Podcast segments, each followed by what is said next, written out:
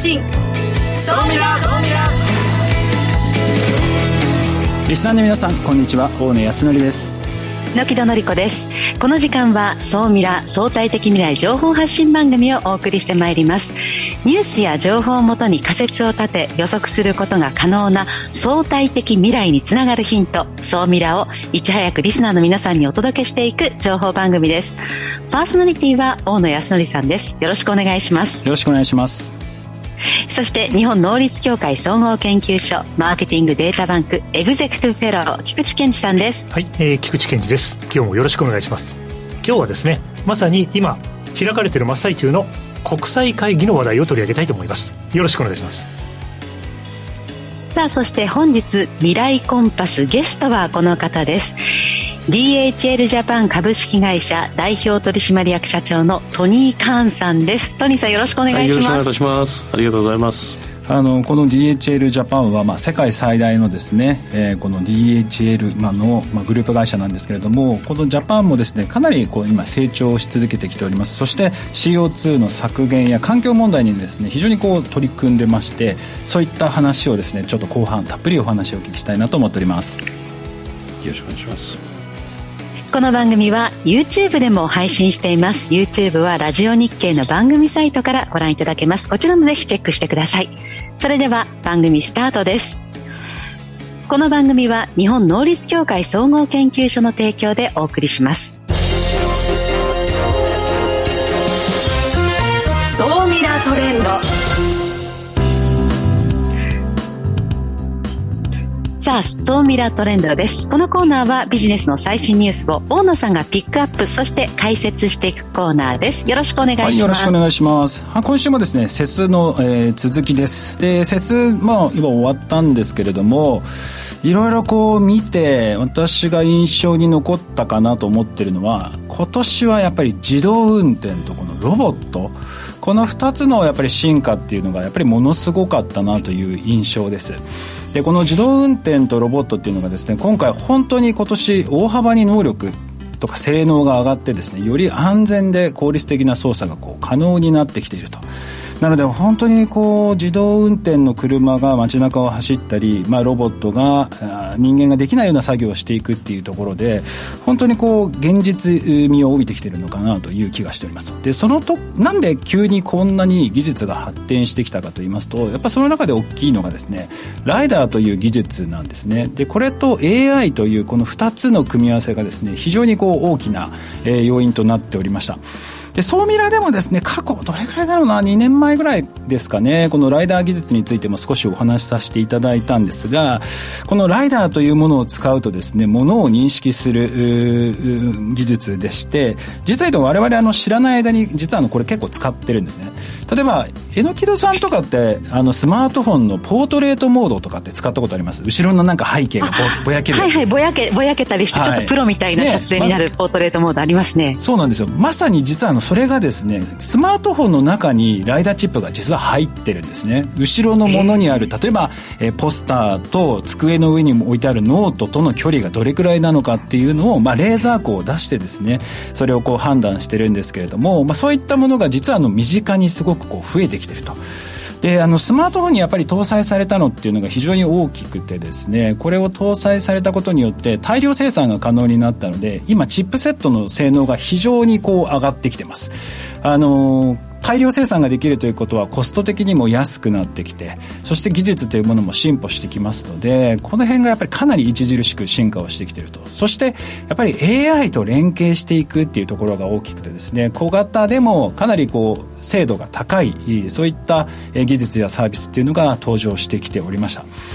でこれらがですね育ってくる。このライダー技術が育ってくるともうありとあらゆるものに実は使えるんですね。もちろん自動運転、えー、やっぱり車がどこ走ってるのかっていうのを把握しないと相手の車にぶつけてしまいますので正確に何がどこを走ってるのかっていうのを把握するためにも使われたりした使われたりとかですね。あとは都市開発やインフラ整備とかでいろんなものにこう使われ始めているのでもうできないことっていうのがないぐらいですね。本当にかなりのあの広い範囲で使われております。でやっぱり一番大きいのがコストが安くなってきてるってところが大きいのかなと思ってるんですけど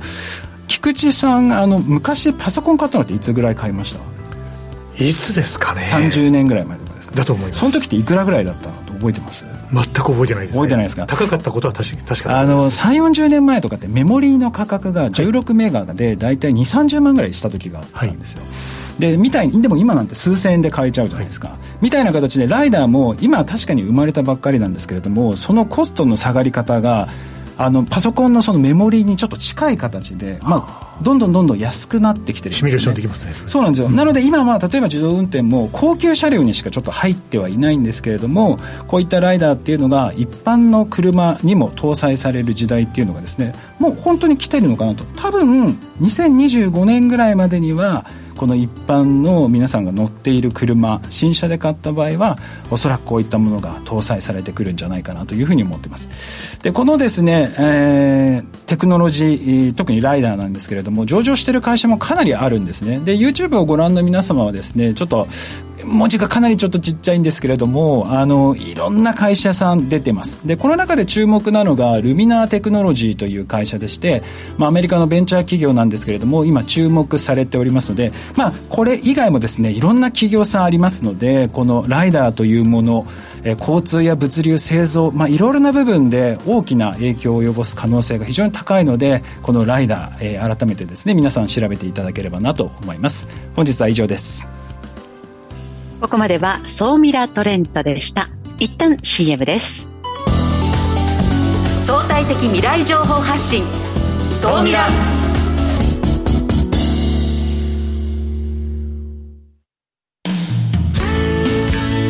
組織の未来創造のために今最も重要なテーマの一つが事業開発です。その事業開発を支援すべくスペックホルダーと日本能率協会総合研究所あつらいの3社が新サービスをスタートしました。まずは総ミラウェブサイトから「モンジュ MONJU プロジェクト」のバナーをクリック。専用サイトからご相談ください。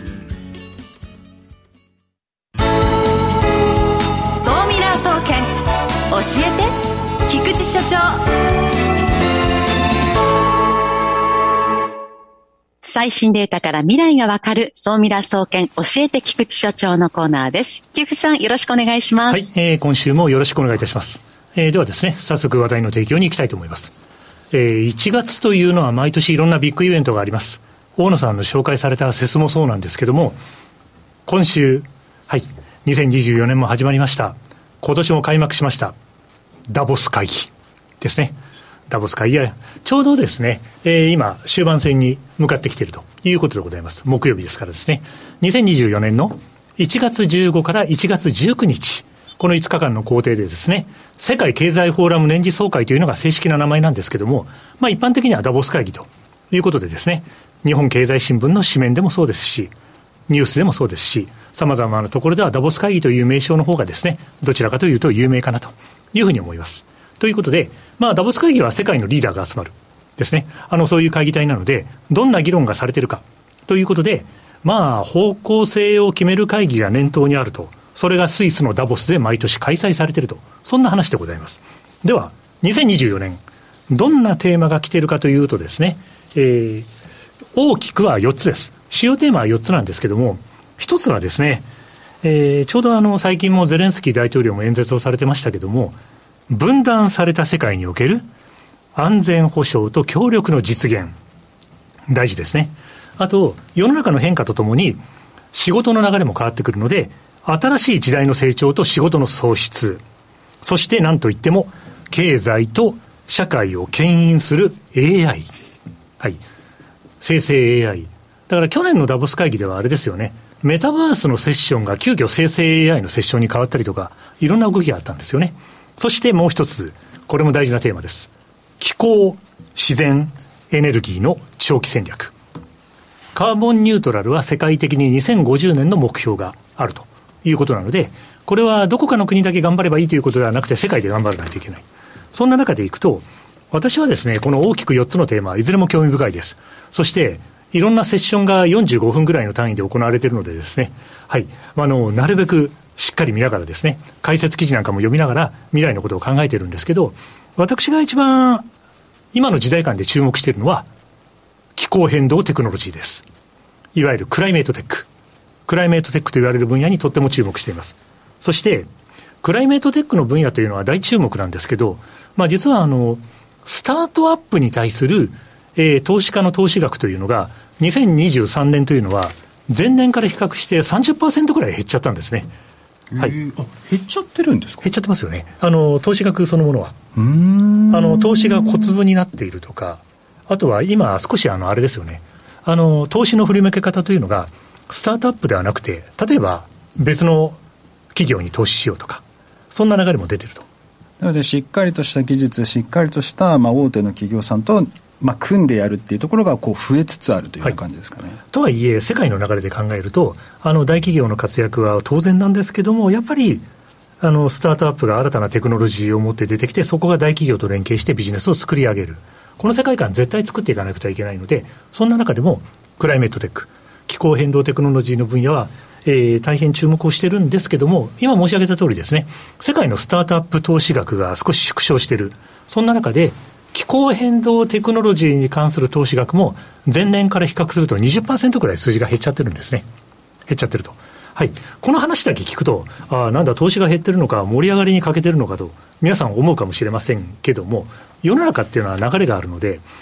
カーボンニュートラルの実現をしていく。で、気候変動に対応しなくちゃいけないのは、今の日本で起こった、あの、いろんな出来事を見ていても、これは間違いなく対応しなくてはいけないので、気候変動テクノロジーのトレンドというのが、そこへの投資が戻ってくるのがいつなのかという見方を私はしたらいいのかなと、そんなふうに思ってます。そういう観点でいくと、実はですね、えー、総ミラのリスナーの皆さん、最近、PWC というファームがありますけど、PWC さんが気候テックの現状というレポートの2023年版を出してます。これを見ておくと、未来に関してですね、今、投資のトレンドはこうなんだけど、これからこういう楽しみがあるからみたいなことがいろいろ書いてあるので、まあ、ソーミラフリークの皆さんにはですね、ぜひ PWC の気候変動テックのレポートをお読みいただくことをお勧めしますし、私自身はですね、おそらく2024年に揺り戻しがあって、2025年以降、クライメートテックへの投資というのはいろんな形で花開いていくと思うので、そういう面白いテクノロジーのファームをこれからもですね、徹底的に追いかけていきたいなと、そんなふうに思って見ています。もちろん、あれですよ、あの、生成 AI の話題もものすごく重要で、あの、面白いセッションがいろいろ展開されてます。まあ、前にもこの番組で言った通りですね、あの、生成 AI は私もあの、AI と毎日戯れながらですね、はい、もう大野さんも毎日どころか、あのですね、あのものすごいパートナーですね、そうですね、もうビジネスパートナーとして使っておられるので、ただまあ、病診療法で進んでいく AI のビジネスも注目だし、これからの仕事の未来も注目。あとは、世界はやっぱり分断されちゃいけないですよね。つながっていくといいと思うので、今回ダボス会議で取り上げている4テーマというのは、あの皆さん、あのセッションなんかはですね、えー、英語のものも多いですけど、ぜひ楽しんでご覧いただけるといいんじゃないかなと、そんなふうに思ってます。これあのトニーさんから見ると、この4つのテーマの中で、やっぱりどこがこう気になりますか、まあ、うちとしてもですね、まあ、全部重要、もちろんには仕事にも入るんですけども、まあ、やっぱりクライメットのはですね、はい、あの一番なってるなと。うちはロジスティクスの会社である以上、で、マーケットリーダーである以上は自慢したいんですけども、環境を悪くしてるのもロジスティクス会社だし、トラックは多く走れば走るほど、飛行機が多く飛ばせば飛ばすほど、環境は悪くなる。だリーダーとして責任もそこがあって、そこで DHL がグローバルで7ビリオンユーロって言ったら9000億円ですかね。あの、もう全部この環境に使うというのを実現してて、いろんな取り組みに今入ってるのは事実です。ちょっとね、後半、お話これ聞きたいですね。楽しい、楽しいですね。はい。はいさあでは菊池さん、今日のお話、総ミラ総研的にまとめていただきましょう。はい。えー、世界の流れを決める会議体ということで、ダボス会議はですね、大きな流れをぜひ見ておいていただければなというふうに思います。で、解説動画も見てください。そして皆さん、実は、ダボス会議といえばあのデータが発表になるんです。はい。あのデータというのは、ザ・グローバル100インデックス。はい。世界で最もサステナブルな企業ランキングが、実は発表されました。この模様は発表されて面白い傾向を3つほど見つけました。日本企業も何社かランクインしました。ベスト100の中に良かったなと思ってます。ああ、この会社ランクインするんだという会社が入ってきました。あと、ある国が急浮上しています。さあ、どこでしょうか。来週ですね、この番組の中で、ザ・グローバル100インデックスの解説をしたいと思います。今日は以上です。ここまでは、総ミラ総研、教えて菊池所長のコーナーでした。ンパス。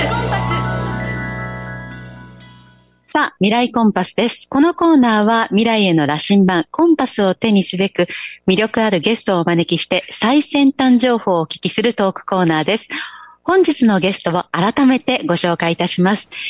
DHL ジャパン株式会社代表取締役社長のトニー・カーンさんです。よろしくお願いします。よろしくお願いします。まあ、この DHL というのは、まあ、世界220カ国で、まあ、えー国と地域で展開をしていて、世界最大のまあ物流企業ではあるんですけれども、日本国内でいくと、1972年ですかね、そちらからこう事業をこう開始されてきたかなと思うんですけれども、このまあ1972年からこの事業っていうのをやってきて、改めてこうどういうような成長を遂げてきたでしょうか？まああのそうちょうどですねあの2年前に50年迎えた会社でで私どもの本社今品川にあるんですけども品川でストーリーのたったのドライバーから始まった会社です。一人からですストーリーから始まった会社であ始まってで今約2000年以上の事業員を日本で28拠点でで大きな空港全部に事務所を持って毎日飛行機飛ばしてお客様にサービス提供している。ということはこのわずかの50年間ではもう毎年の成長を伸びてきた会社かなと。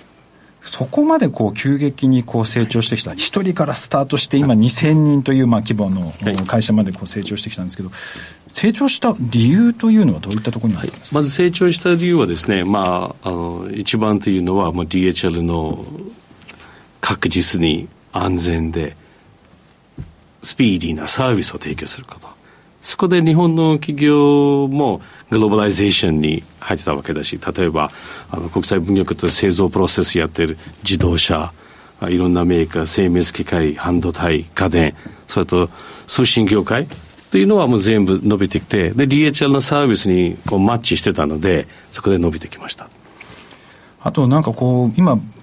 物流の各拠点を見てみると、はい、まあ、やっぱりアジアの成長にこう合わせてこう、はい、日本の拠点というかかなり重要なこう場所になってるんじゃないかなっていう気はしてるんですけどやっぱりこの ASEAN 領域の成長っていうところも非常に大きかった、はい、まあ、あそうですね。アジアもそうですけども特に中国インドが非常に伸びがあってそこで同じようにスピーディーにサービスを提供してたからもうお客様からも例えば昨日荷物預ければシンガポールで渡せば日本で今日朝配達できる。今日名古屋の離れた場所で渡せば香港で朝9時に配達ができる。という今状況になっているのでもうスピーディーズエブリティングということになっちゃってるのかなという。なるほど、はい、アジアがこう急激にやっぱり成長してきたのはあの各国で行われているその半導体ですとか IT 系機器とか、はい、やっぱりこういったものの成長というのは大きかったはいこの時のもえあずっとそれで大きかったんですけども最近の何年かで言えばもう越境 EC もう特にですねあのパンダミック始まってからもう越境 EC が非常に伸びてきました。例えばもう私どもの営業所の外にはですね人が並んでて海外にマスクを送りたいとか友人とかは待ってるのでで日本のマスクを送りたいとかいろんなものを送りたい。で海外から入ってこれなかったのででも日本のお菓子が欲しいと。でそういうあスタートアップの会社も非常に伸びてきてサブスクリプみたいなものを送りたいと。という会社が非常に伸びてきました。なるほど。まあ、今ちょっと越境 EC、あそしてこうマスクの話ありましたけれども、こう2023年こう振り返ってみると、まあ、コロナも含めてこういろいろな、はい、えー、ことがあったのかなと、こう改めてこう見てみると、どんな年でしたかね？まあ、あの23 3 年だけで見ると正直にはもうマーケットはスローダウンしてたし、世界の戦争も続いててあの経済も悪くなったしただし23年はどこに比べてるんですかってから見てみると2019年のコロナ前に比べると非常に伸びてる年でした。もう double digit でいうぐらいには伸びてる年でした。とか、2022年に比べると、はい、スローダウンしてました。ただし、 back to norm から言うと、2019年に比べれば非常に伸びてる年だったかなというのは、感じだったんで。榎木戸さんも多分海外にこう行かれてると、あの DHL の多分物流してるトラックをよく多分見るんじゃないかなと思いますがこれ榎木戸さんからするとこの DHL ジャパン、まあ、DHL 含めてなんですけれどもどのあたりがこう気になりますか？うん。空港に行くと飛行機も飛んでますね。よく見ますね。ああのー、私時々その1年間旅をしてる中で日本から、あの、物資をどこかの国に送ってもらうってことをしてるんですね。で、南米の国に日本郵便を使って あの、送ったら、2週間で届くと言われていたのが、1ヶ月経っても届かなくて、結局、まあ、ギリギリ受け取ることはできたんですけど、本当追跡もままらな、ままならなくて、いや、これもっとお金を払って確実に受け取りたかったなって思っていたことがあるんですよ。で、DHL なら、ちょ日本郵便と比べると大体ね、私が送りたかった荷物は3倍から5倍ぐらいちょっと高かったので、選べなかったんですが、でも結局届いたからよかったものを届かなかったらもう、本当ビジネスだったらおしまいなんですよね。先ほどトニーさんおっしゃったように、その確実で安全でスピーディーに届くっていうのがすごく大事だなと改めて思ったんですけど、なぜ、まあ、日本郵便には、まあ、その2週間ですって言われたのが1ヶ月以上かかったので、まあ、確実ではなかった。スピーディーではなかった。でも、なぜ DHL はできるんですか？教えてほしいです。はい。まあ、D、DHL のですね、一番理由というのは、私とも自社飛行機持ってます。で、日本からも毎日もう何便も飛ばして、アメリカにも飛ばしてるし、ヨーロッパにも飛ばしてるし、アジアにも飛ばしてるし、毎日。で、そこは、私どものお客さんのあ時間に合わせて飛行機を飛べる。DHL のために DHL の飛行機が飛べる。そこは一番の違いになったかなっていうのは。まあ、あとは二つ目が、やっぱりサービス企業なので、あカスタマリズエブリティングっていうのはメインの目標を持って、私ども従業員が最高のサービスを提供しているということになります。なるほどね。でもあれですね、10キロの荷物を南米に送ろうとすると、DHL だと15万円ぐらいかかるんですよ。その価格は、トニーさん、やっぱりそのぐらいはコストとしてお客さんにあの、受け入れてもらいたいという価格ですかね。なんかそれが、やっぱり安く送りたいというふうに思ってしまうのも消費者、私なんですよね。まあ、あの、正直に言うと、あの、燃料が、もう、燃料の値段が一番高くは、あれには入っております。やっぱり自社機を飛ばしてこの時間に行くと、まあ、パイロットとかいろんなものもあるんですけど、燃料が結構の値段がなって入ってるので、あと、やっぱり24時間、あの、ハブが行って、香港だろうか、ドイツだろうか、アメリカだろうか、によって次の飛行機に飛ばすので、相当な、あの、コストがかかるというところなんで。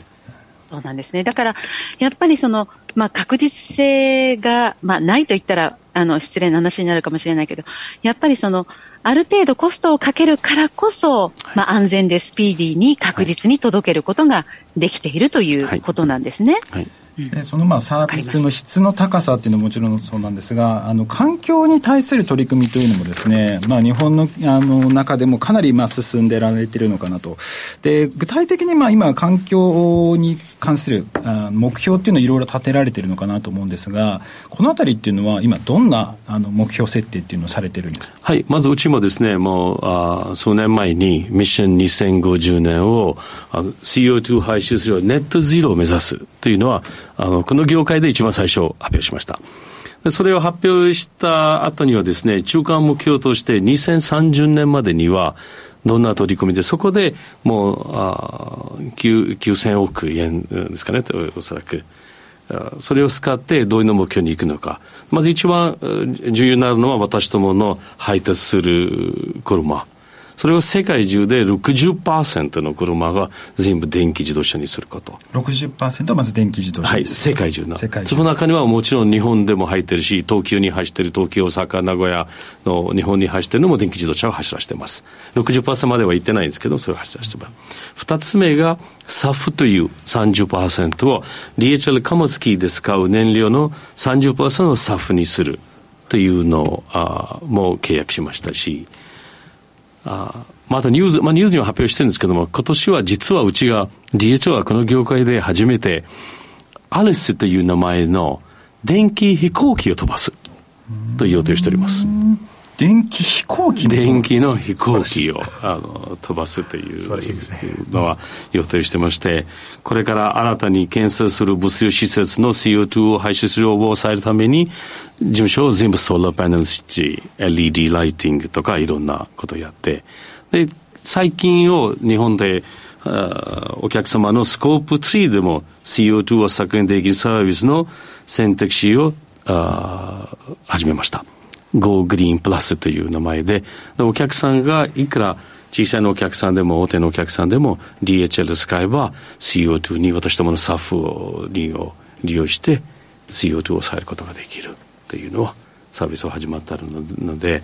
あまあ、会社としてはですね、あ圧倒的なマーケットリーダーである会社以上は責任もでかいし、あトラックとか飛行機で飛ばしてるので、あとは個人としては、やっぱりより良い環境を残してあげたい次世代のために。その責任が力を入れています。なるほど。まあ配送車両60% EV 化そして燃料を SAF に30%置き換えるという、まあ、かなりまあ世界の中でも進んだ取り組みをされているのかなと。で、今日ですね、ちょっと総ミラーアフタートークの方でですね、詳しくお聞きしたいなと思っているのが、こういったところがやっぱりビジネスにどう影響してくるのか、やっぱりいろんな部分でコストも上がってきますしね、こういったところをどう見られているのか、どう対応されているのか、えー、そしてあのこういった活動をされているその、まあ、組織というんですね、会社の中でどういうような組織づくりをしているのか、そういったところをですね、ソーミラーアフタートークの方でたっぷりお話をお聞きしたいなと思っております。よろしくお願いします。えー、本日のゲストはですね、DHL ジャパン株式会社代表取締役社長のトニー・カンさんにお越しいただきました。ありがとうございました。ありがとうございます。ここまでは未来コンパスのコーナーでした。いやでもあのね先ほど菅さんとかでお話ししてた時に、まあ、気候変動の話ですとか、うん、そういった話ありましたけれども